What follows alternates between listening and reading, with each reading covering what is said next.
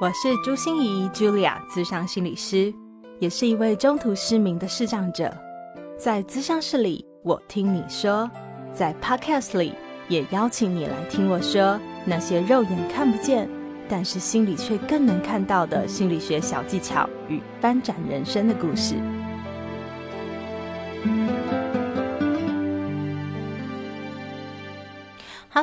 亲爱的朋友，你好吗？我是朱心怡，Julia，智商心理师，欢迎收听朱心怡说心里话。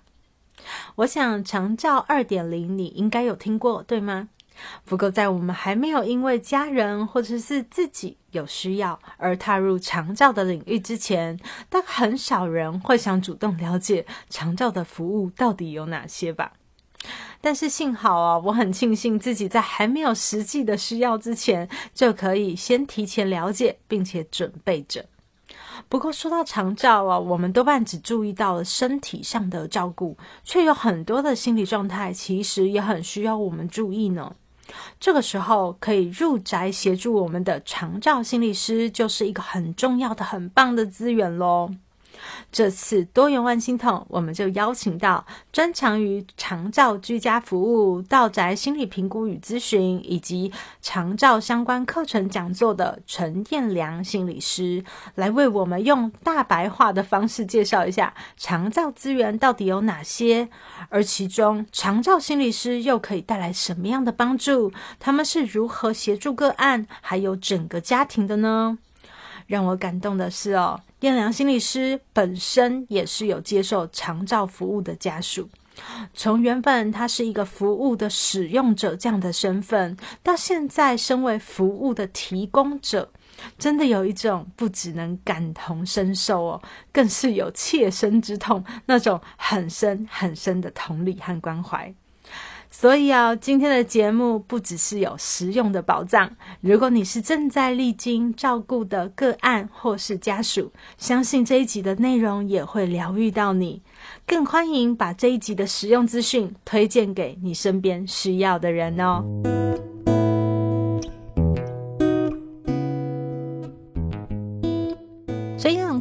事先让我们知道吗？是什么样的呃对象会去使用这样的资源，然后要如何取得呢？嗯，其实长照的这个政策啊，就像新颖开头讲的，应该大家都会耳熟能详了。但是我真的遇到身边不少我的朋友，他们是遇遇见家人有了一些状态，有一些疾病，然后自己无法照顾，要申请长照服务的时候，他们赶快私下会敲我。好，所以我觉得长照政策是当你没有。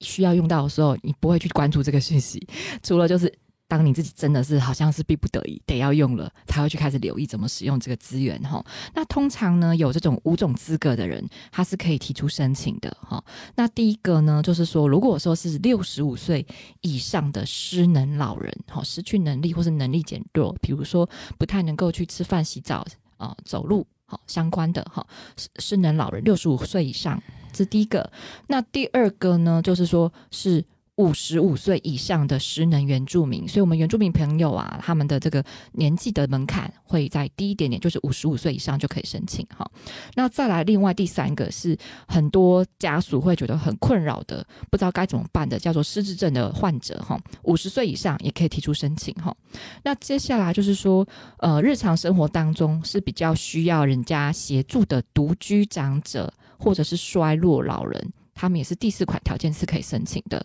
那第五款最后一个是持有身心障碍者的手册或证明，然后也可以去申请哈。所以长照里面使用者来讲，大部分是五十五岁以上的老人。为主，但也有少部分是持有身心障碍手册，比如说小朋友啊、自闭症、过动症，好，或是三四十岁啊、中风造成半身不遂而持有身心障碍手册的这样一个使用者。所以就是说，呃，小孩子、成年人也都有，但是老人、老年人呐是比较大众的哈。嗯嗯，所以你在服务的族群里面，也是跟老年人接触的是最多的。对对对，其实我很喜欢服务老年人，小孩我也很喜欢啦。但是可能因为以前在学校工作已经有服务一些经验了，然后每次我们常照性是到家服务的哦，居家智商的哦，等于是服务对象在家里面安心的等着心理师来家里面就好了。那外面的吹风、呃吹风、下雨、淋雨，这个全部都是交给我们治疗师来来承担这样子。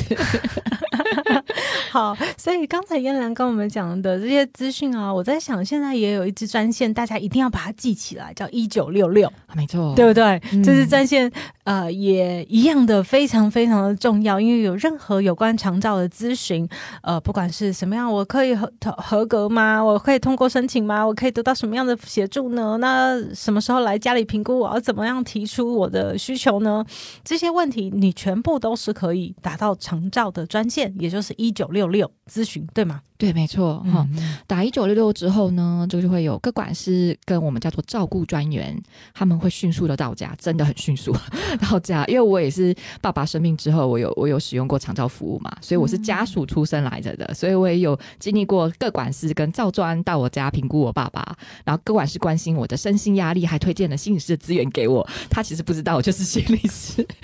所以家属在面对家人有疾病的时候，那真的是一个很大的身心的的压力哈。所以我自己走过这一招，然后我就知道说，各管师跟照专来的速度真的很快，然后会根据我们家里就是生病的长辈的需求，比如说你是需要什么样的师进来哈，物理治疗师、职能治疗师、心理师、营养师、药师、护理师、医师、语言治疗师等等的，然后依据你申请通过的这个长照的额度，好看你有多少钱呐、好，我俗称的长照四钱包嘛，好，你拿到额度之后，四个钱包都有一个你的扣打可以使用哈，那就看看到你的专业服务上是需要什么，那你需不需要居服员的这种居家照顾服务，还是你是需要社区服务？好，这是叫长照第一大钱包，叫做照顾及专业服务。那第二大钱包就是有交通接送服务，哈，就是这些无障碍车会在这个生病的长者，哈，或者是呃生病的服务对象，哈，他会往返那个医疗院所或是复健机构。好，那第三款的钱包叫做辅具跟无障碍的这个居家环境的改善。好，我家有使用这个哈，所以我们家也也有扶手，也有也有改善了这样子哈。那第四个叫喘息服务哈，就是说当家属万一真的是一些工作或是照顾的压力太大，他需要两小时喘口气呀、或是周末的一个上午休息一下，他可能就可以申请这样一个喘息的服务，就会照服员到家来协助。所以他大概的服务内容是这四大项。然后以我是一个家属的经验来讲，我那时候真的好好感动，有长照服务来来支持我，跟支持我的爸爸，而且老师就到家，我在家里等就好，然后陪我爸爸做居家的物理治疗、居家赋能哈，然后看着我爸爸从躺床呃不太能走到那现在能用助行器哈，慢慢的在客厅这样子跟卧室来回的走，我实在是非常感动。而且我其实跟燕良在互动的时候，燕良抽空有打电话回家 一趟，对不对？我三餐都要跟我爸问候，电真话视的讯，就是好可爱的爸爸哟，就是耳朵听不太清楚，所以燕良都是要用扩音，而且要很大声、很大声的说：“爸，我现在在吃饭啊，啊，你有吃吗？”然后爸爸很可爱的说：“ 有，谢谢你关心哦。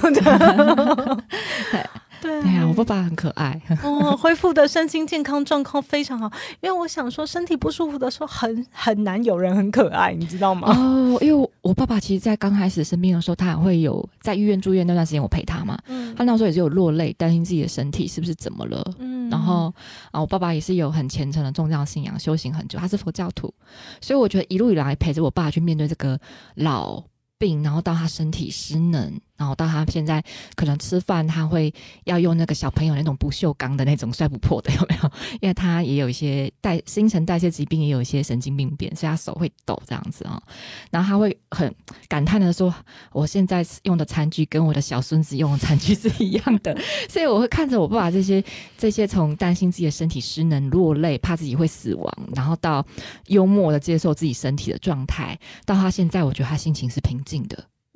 嗯然后好好的每天过好每一天，嗯，然后嗯然后感受到家人给他爱跟支持。我其实我就就觉得我这样是值得了，就是呃很用心的陪伴我的家人，然后再走人生的最后一段路，我就每天的能够做我多少，我就陪他。对呀、你看，听到我们都觉得眼眶泛红了哈。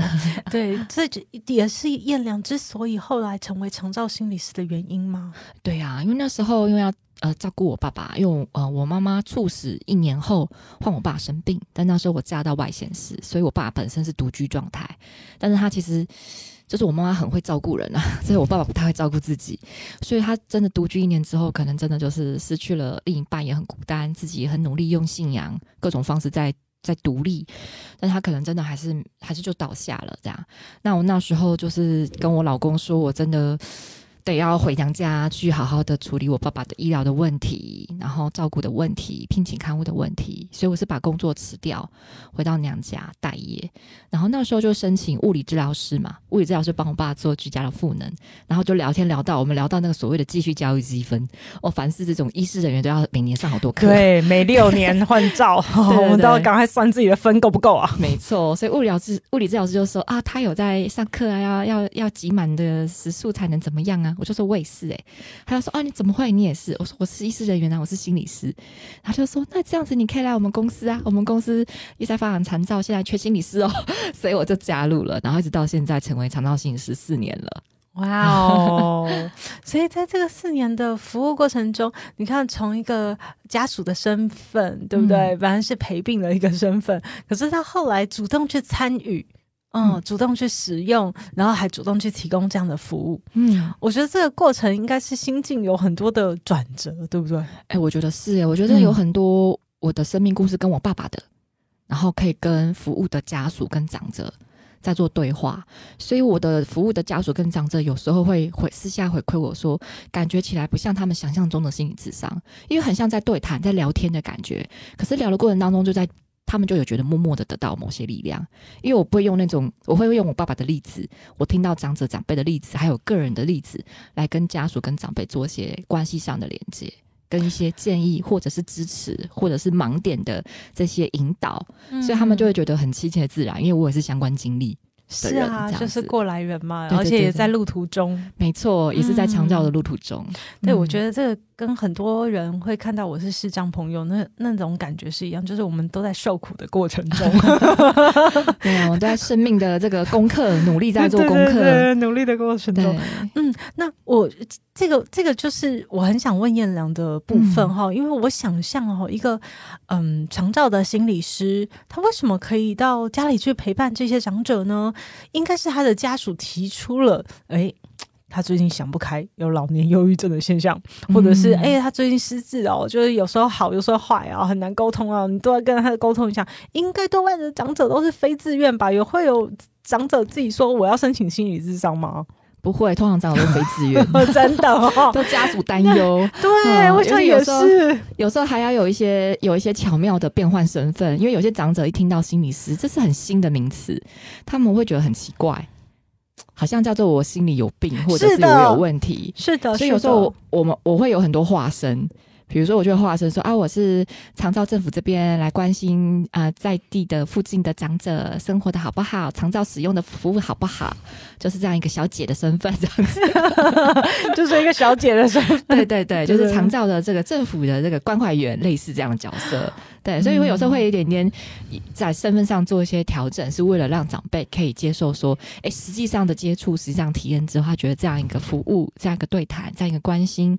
这样一个协助性呃情绪上的支持，是不是对他们有帮助的？嗯嗯，可能要一个巧妙的转换身份啊。对啊，所以如果是家属，你自己觉得，嗯，就是你的这个。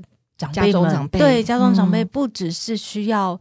物理上面、医疗上面、营养上面或者什么的上面的协助，还需要心理上面有人陪伴啊，疏解一下你的情绪啊，或者是有一些引导的话，是可以主动提出申请。对，可以，可以的，可以的，一样打一九六六啊。跟客管师说，呃，觉得好像需要是长照心理的服务，不知道怎么去找心理师这样。那在四个钱包里面哪一个？在第一个的专业。照顾及专业服务里面，嘿，就会有了。那那会我们那个钱包如果太小，嗯，所以要看那个长辈的程度，我们叫失能等级的程度，看他几级就会有多少的补助金额。嗯，那如果说申请居家治疗师成功的话啦，多半都是三到六个月内可能会有几次，就是最少三次，最多十二次。的这样一个机会，那它会有政府的补助哦，真的差很多哈。呃，如果说是一般户的话呢，就是只要自己付两百四十元，那其他一千两百多元政府付。以政府的终点费来算，是一个终点是一千五，就算我服务两小时，我还是只能申请一个终点的经费。哇，嗯，就是出席费一次了。对对对对，有点这样类似的概念。对对对，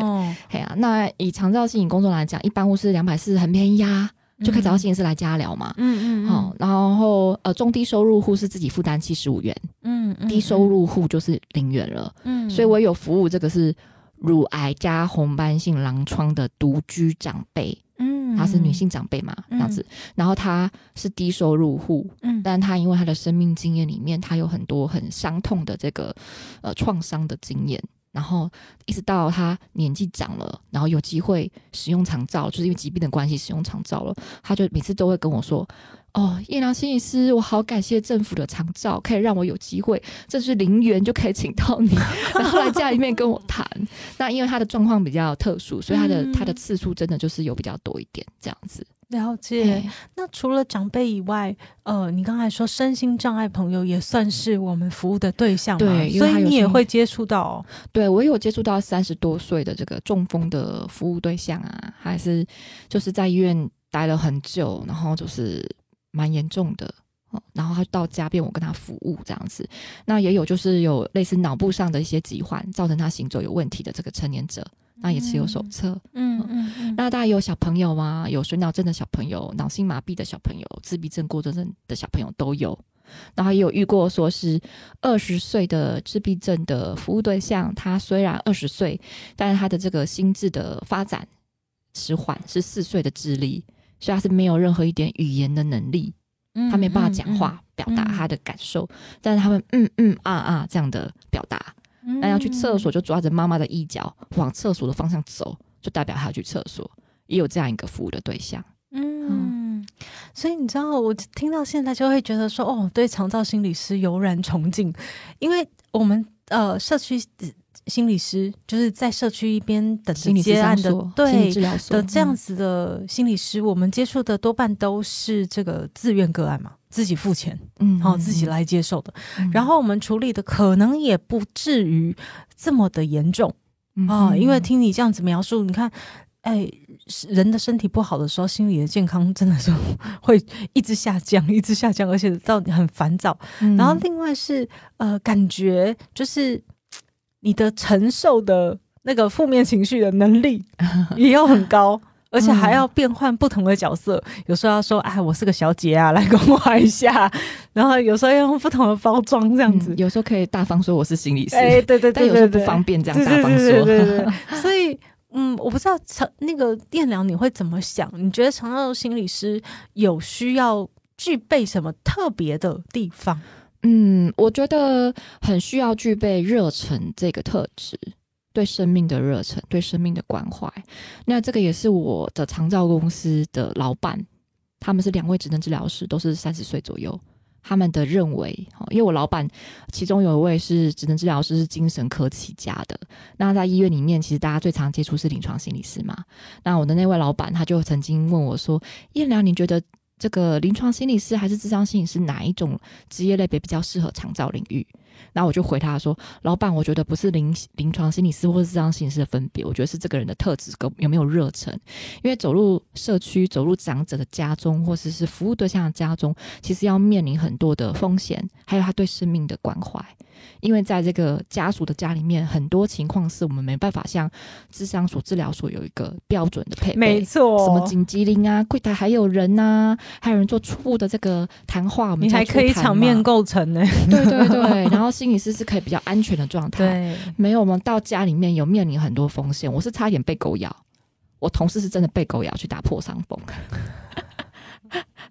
对，就是有很多风险呐、嘿嗯，所以不是那个热忱，真的一个是心理师自己都很难坚持下去，嗯，对不对？另另外一个嗯是长者也会感觉到你们的服务品质，对，其实长者也会怕怕的，因为陌生人来家里面嘛，他们就行动不便，他们有的也会怕怕的。嗯，可是确实在他们不方便出门，我们进家他们是最方便的。嗯嗯嗯，对啊，所以我觉得热忱之外，我觉得也要对这种生老病死这种生命疾病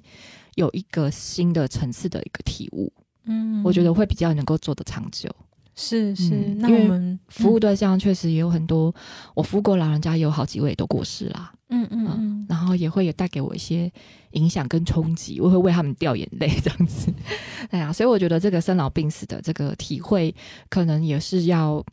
要能够比较承受得住，对于死亡这件事情有个新的体会。对嗯对，我想就是每天来来去去，今天跟他见到，下一次会不会再见到？嗯，对对，而且其实这种在家里面的服务可以更融入他们的生活。嗯，真的很融入哎、对，可以看到他们家房间的格局、家人的互动，然后连啊、呃我还曾经有在一对兄弟，好、哥哥是有一点点过动，然后四岁，弟弟是两岁，他们是低收入户，所以他们是家里面是比较比较困苦的家庭里面，哈、就是一家子住一个房间，另外两个房间是其他家其他亲人，所以我是在客厅协助哥哥的，然后呢，等于是那个跟哥哥在客厅做心理智商心理课程，好、到我们都跟小孩讲，叫我们叫上课啦，叫情绪课这样子哈，或是说话课，我们跟小孩子这样讲哈。上课上到一半呢，弟弟就冲出来，在我客厅的面前这边有个小朋友的尿桶，直接现现场尿尿，然后尿尿尿的时候他就。一开始很自然，后来惊觉后面有人，赶快转头惊恐的看着我，我就跟那两岁小弟弟说：“没关系，你放心尿，我不会看你的。”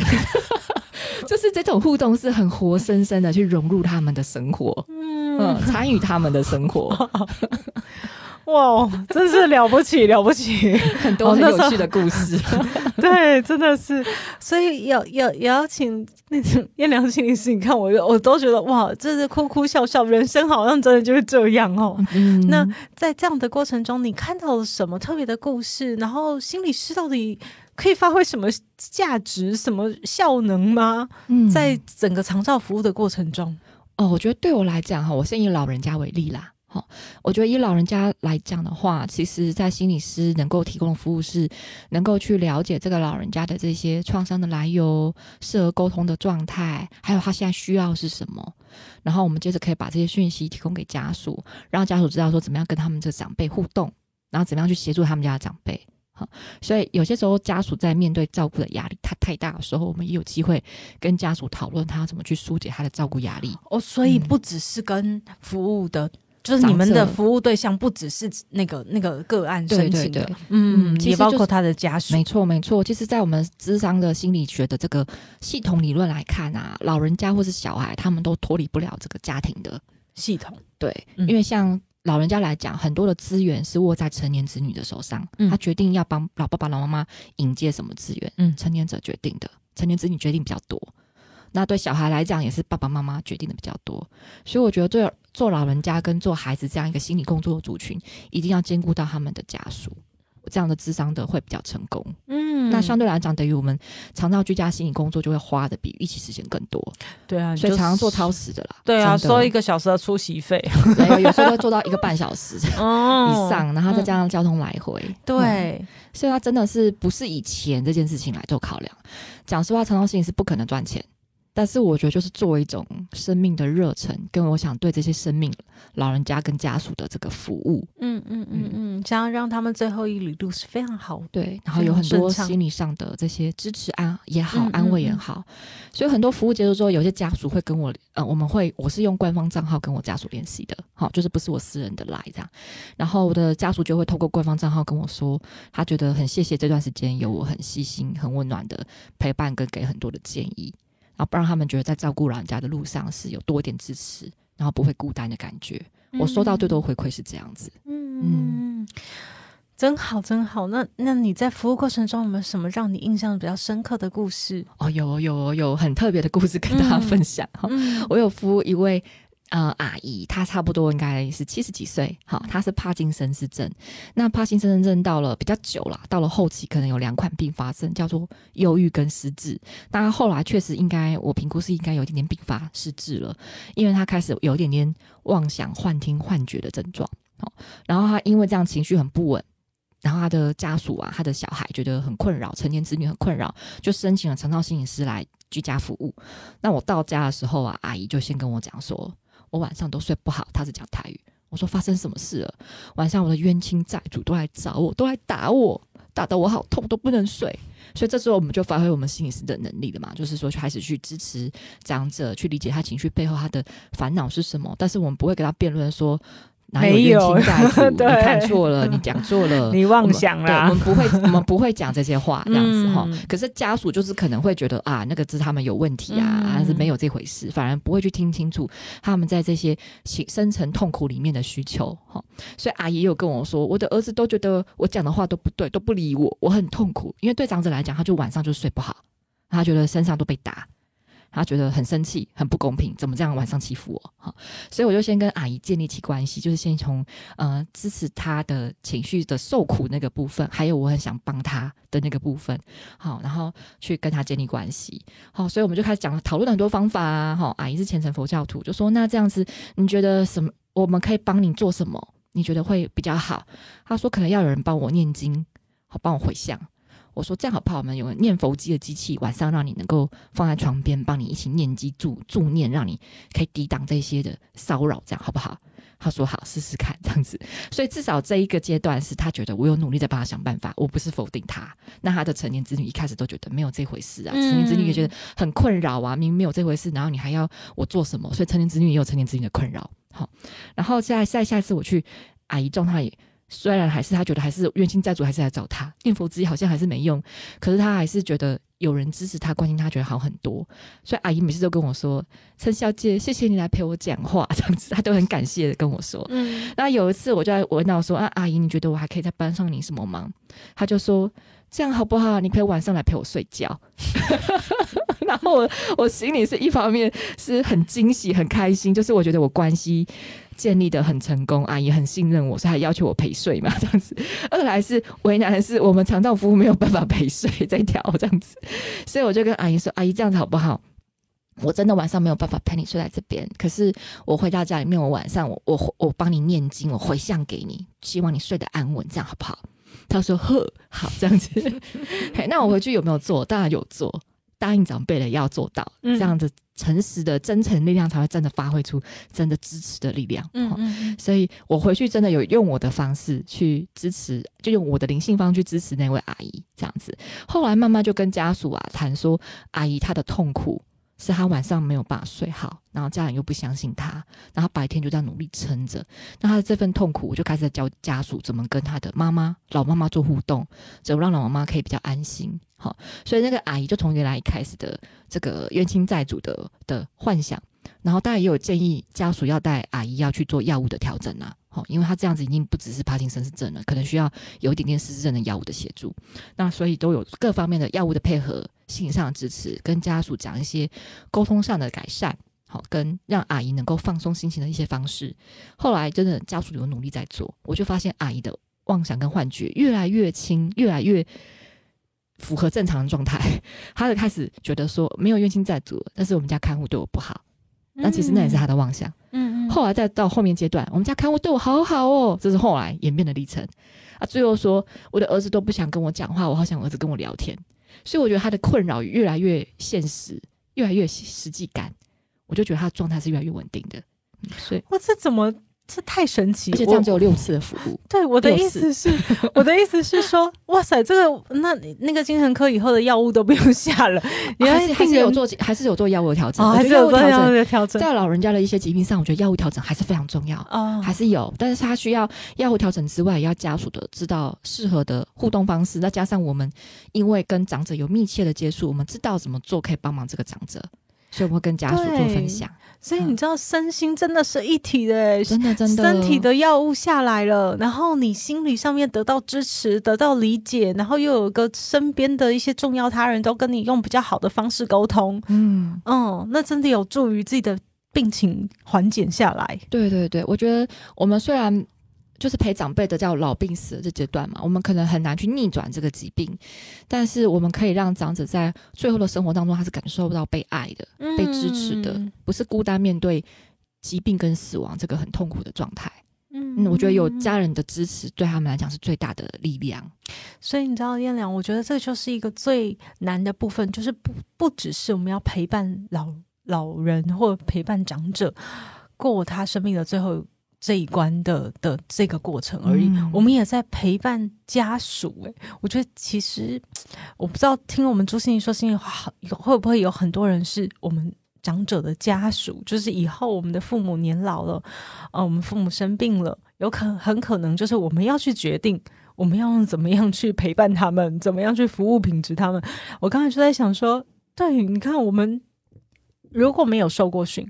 好，当我的爸爸妈妈开始失智了，开始有呃慢性疾病，，对，开始嗯。有一些、呃忧郁的状况了，开始有一些妄想了，我们可能就会跟他讲说，没有没有没有那回事，你不要想那么多嘛，哦，你开心一点啊，你看你拥有那么多，多好啊。嗯。可是这些话可能都对他们来说是一种不理解、不支持的感觉。嗯嗯，所以要如何让家属也是一个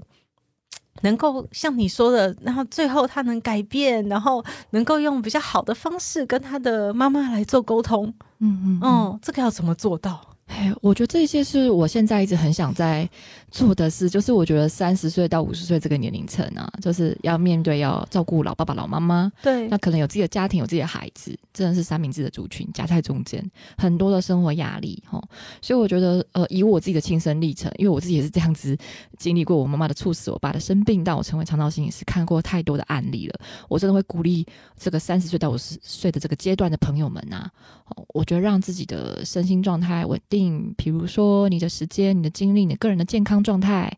你个人的关系，你是有去做一些处理的，包括比如你跟爸爸妈妈如果有些恩怨情仇，早一点点去化解，在心里面早一点做自己心里的功课，然后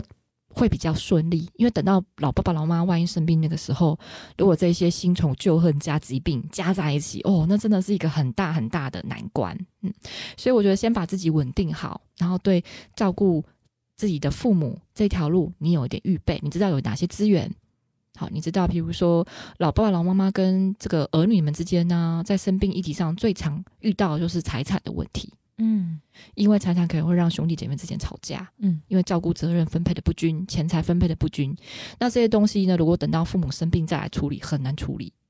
所以宁可在爸爸妈妈意识还清明的时候，能够有一些早及早处理是最好的，诸如此类，类似这样一个资源的准备，长照资源，好。然后财产的分配，然后预立医疗决定权等等这些的决定，还有你跟兄弟姐妹之间、你跟爸爸妈妈之间的这些关系的处理，有一个平滑平滑的状态、平缓的状态，然后再来去准备面对爸妈的突然的这些疾病或是慢性疾病，我觉得会比较游刃有余啦。嗯，嗯这样人生阶段就不会走那么的辛苦。对，就卡在那边了。因为疾病的时候，你知道他的状态也不好，我们的状态也不好，那那个时候我们就很容易把原来已经卡住的东西卡得更僵。对，会发得更多。嗯，所以我肠道个案里面也曾经服务过是，呃老先生照顾生病的老太太，两个互相照顾。那儿女一个呢是在国外已经有了工作，有了家庭；那一个儿女是在台湾，就住在附近，但是有自己的小家庭。嗯然后那个住台湾那个小家庭，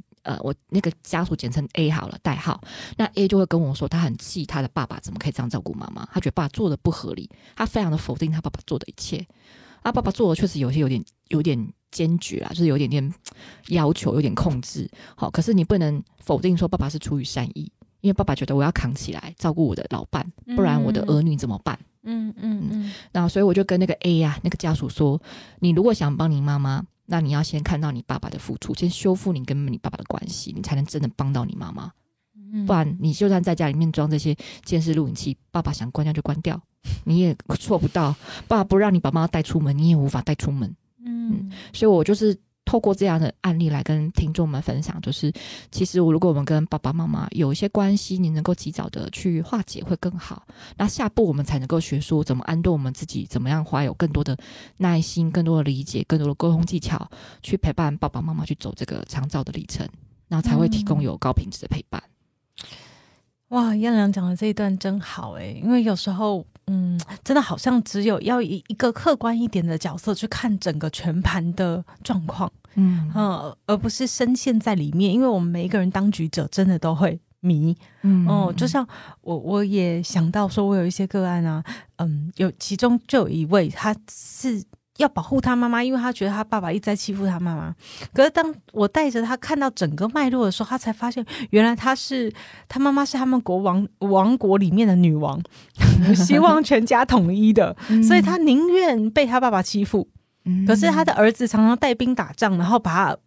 把他爸赶出去。哦，哦，所以搞得他妈要更受委屈，才能让他爸再回来。嗯所以当他看清楚这件事的时候啊，就收兵，就不要打仗了就好，就帮他妈妈了。嗯对，嗯所以你真的要帮你心爱的人，也要有一个智慧的方法。对，就像你说的，要有一个智慧的方法，更全观的角度。对，嗯，嗯然，后所以那这个这个部分是需要心理整理的，对，嗯，对对，需要花点。历程的。他真的不是自己来觉察，而是你可能真的需要有一些外人，有一些跟你没有那么熟悉，但是可以看懂你的家庭的脉络的人，对，来跟你一起讨论出来。所以，哇塞，长照心理师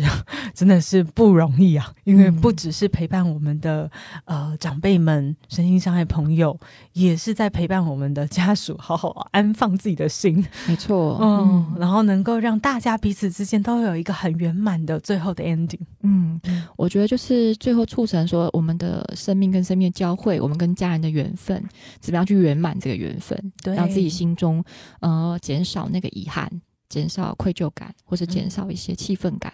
我觉得这就是我做长照我最想做的事情，嗯所以我能够这样投入是，我想也想提供一点自己微薄的力量，然后让大家生命在这些家庭的议题当中是可以越来越圆满的。嗯，太好了，太好了。燕良，那呃，申请长照不能指定心理师是谁，对不对？他可以指定治疗师，其实家属可以指定。真的？那赶快，那赶快说一下。但但是长照心理师人数不多，但台北跟新北的这个治疗师的人数会比较多一点点。那大都市啊，像台中，我也有学妹在台中当长照心理师。哈，那我觉得只要跟各管师说，呃，想要长照心理师，那可能知道哪边哪边有，这样就可以这样子。嗯嗯嗯，所以我们一定要把燕良的名字好好的给他 放在节目资讯栏里面哦。就是我觉得听完这一集，大家一定会有感觉，燕良真的是用心在照顾大家嗯，希望大家都过得更好嗨。哦，其实我认识有一群很有热忱的长照心理师，所以如果案子我接不完的话，我会 pass 给他们的。好啊，太好了，太好了。那最后我想让燕良做一下广告，因为呃，我知道蜕变游戏也是你一个很重视的，或现在正在推广的事情嘛，对不对？是是是也让我们的听众朋友知道一下好吗？好啊，好，呃，蜕变游戏呢，它可以帮助民众透过一个很像游戏桌游的过程，来觉察自己，包括你想达到目标当中有哪些障碍点，